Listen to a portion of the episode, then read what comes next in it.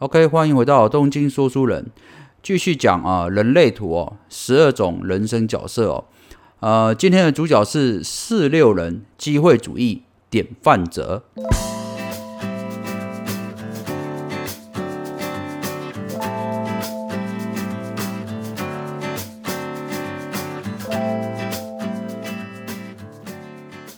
好的，说到那个四六人的话啊，前面的四啊代表机会主义者。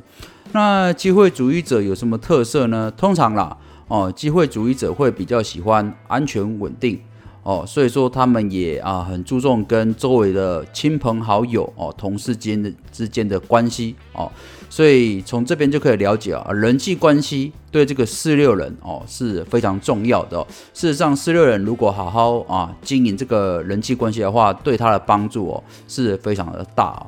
那四六人的六哦代表人生典范哦，那人生典范的人有什么特色呢？哦，首先。人生典范的人哦，通常都是大器晚成者哦，也就是说哦，是倒吃甘蔗型的哦。可能呃年轻的时候哦，就是蛮普通的，但是到晚年就会非常出色，或者是你年轻的时候就已经非常厉害的话，那你晚年就会成为一个更厉害的专家哦。所以这个就是人生典范的特色哦。那人生典范者哦，这个人生也分为三个阶段，所以这个啊四六人的你啊。呃，你的人生也比较容易哦，分为三个比较不同的阶段。首先哦，第一个阶段是十八岁到三十岁之间哦。那十八岁到啊三十岁之间这段时间的四六人哦，会比较喜欢啊尝试新的事物哦，喜欢走在前面跟大家一起往前冲。那如果工作方面，可能就会比较喜欢做业务啦，或者是第一线跟人接触的呃服务业。啊，或者是柜台人员之类的这一种工作类型，那三十岁到五十岁之间的时候，哦，四六人就会开始哦走向比较呃安稳的阶段。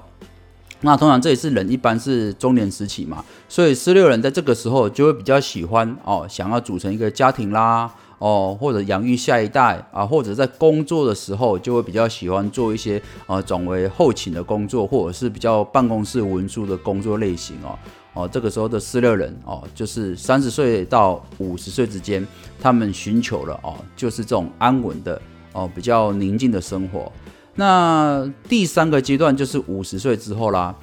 那五十岁之后的啊，四六人就会开始哦，集结他这一前半生的这些啊人生的经历啊、学识啦、技能啦，然后把它汇总成一个啊集各种。经验技能于一身的啊，这个专业人士哦，所以说通常了哦，四六人因为这个六这个人生典范的特色哦，导致四六人哦，通常在晚年的时候、中晚年的时候哈，都会哈成为某一方面的专家哦，或者是某一方面的领袖、意见领袖 KOL 这一种角色，通常都是哦四六人会出现的特性哦。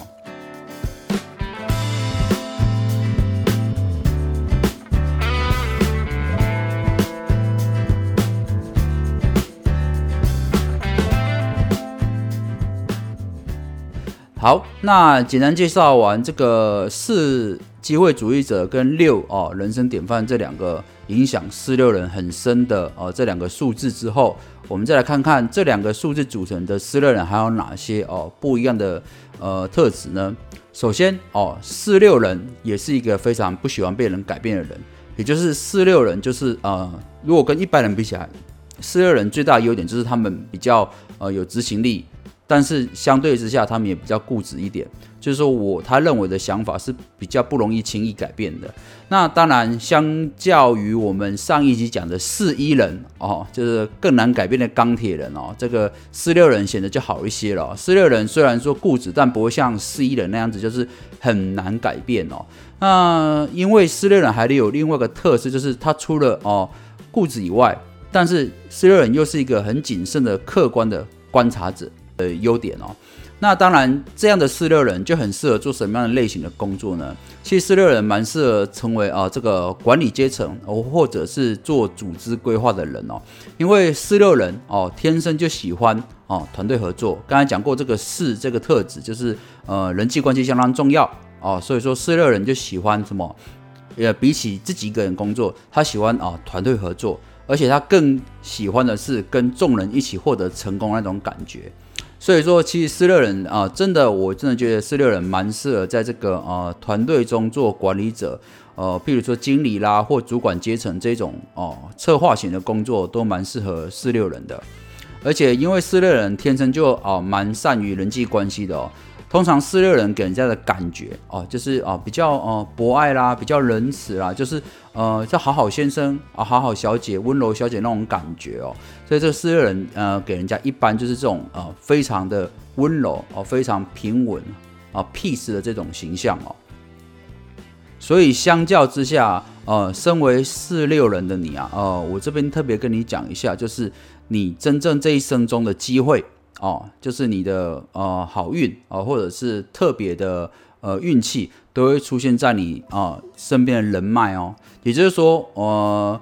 你的贵人不会是呃刚认识的人啊，或者是突然有个人啊，突然看到你说啊，你这个人好有潜质，哎呀，你一生资质啊颇深，所以我老道愿意提携你那种感觉啊，这个不会很难发生。你通常会得到呃好的。资源好的提息都是你周围身边多年认识的人哦，请注意哦，多年认识的人，例如什么？例如说哦，多年认识的好朋友，他可能帮你介绍一个好的工作，或者是呃从小看你长大的长辈，啊，可能在学业上或者是以后在事业发展上愿意提醒你一把。这一种的机会，其实，在四六人还蛮常出现的。原因就是刚才讲过哦，四六人在人际关系的耕耘哦，比其他的哦几种人都更加的擅长，而且他们也喜欢这样的环境哦。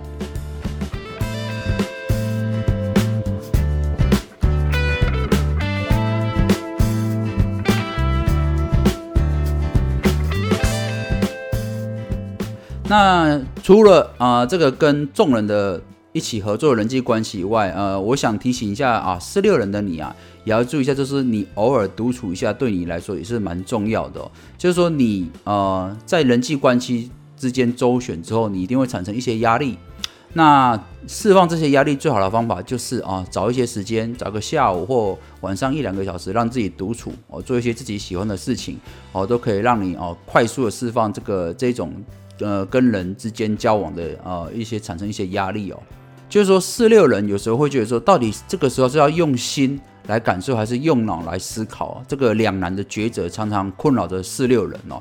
呃，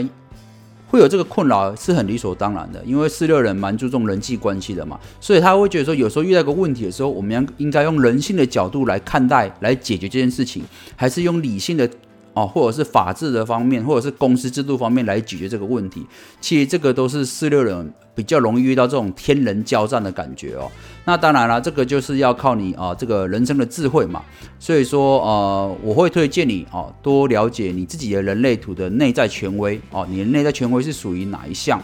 那至于内在权威的解释，你可以去听哦，我们前几集有讲过，就是六种哦。人类图的内在权威，然后你查到你是属于哪一种内在权威之后，哦，就利用内在权威的智慧来帮你决定这个到底什么时候该用心情去体会别人，还是什么时候应该用理智来决断事情哦。好的，那我们接下来来聊聊啊，这个四六人的感情世界哦。那四六人的感情来讲的话，哦，首先。第一个是刚才讲过四六人的呃比较让人家感觉是好好先生温柔小姐的那种印象，所以说哦事实上四六人是真的哦个性是蛮温暖蛮温驯的，但要注意的就是有时候哦四六人的你如果受到伤害的时候会出现这种突然猛烈攻击别人的的这种想法出现或者说举动出来啊这个时候会让人家突然吓一跳说哎呀怎么跟我原本认识的你不太一样，所以这个是哦。我觉得就是四六人有时候真的就是太压抑自己，没有好好去释放压力，所以要像刚才讲，就是你在独处的时候哦，好好做自己想做的事情，就可以帮你释放这些压力，让这种事件哦，这种突然爆发的情绪啊比较少出现哦。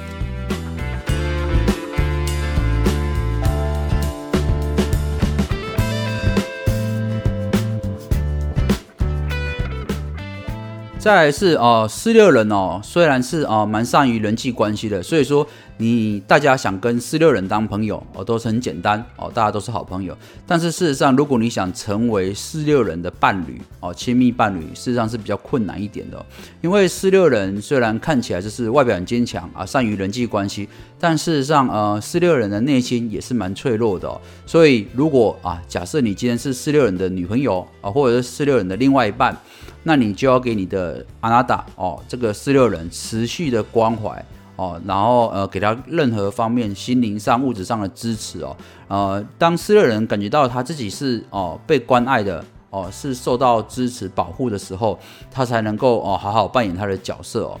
那通常四六人得到心灵上的满足之后，他就是一个真的是一个非常非常好的情人哦。哦，不论是当男女朋友，或者是未来啊当老公老婆的时候，都是一个哦非常好的伴侣哦。那么四六人的理想伴侣有哦有哪一类人呢？啊，这边有举两个哦。第一个是四六人哦，四六人配四六人也是不错的。再来是四六人配一三人哦，这两个都蛮适合当四六人的伴侣。那至于这个目前啊历史上四六人的名人有哪些呢？我这边举三个例子哦。啊，第一个是球星贝克汉哦，这个应该大家都知道嘛，足球金童哈。再来是啊宗教领袖哈达赖喇嘛哈，这个应该啊全世界大家都认识嘛。那如果是企业界的话，那就是啊创办微软公司的比尔盖茨哦。所以说从这几个例子可以看得出来，就是。四六人本身的能力也是非常的强哦，而且这些人到了，你看贝克汉、达赖喇嘛、比尔盖茨，就是从年轻到中晚年的时候，都甚至晚年的影响力都比年轻的时候更大，所以就非常符合四六人这种就是机会主义典范者，就是到了五十岁之后会成为呃极其大成的专家或领袖哦。好的，以上就是本期的东京说书人。感谢您的收听，咱们下回见喽，拜拜。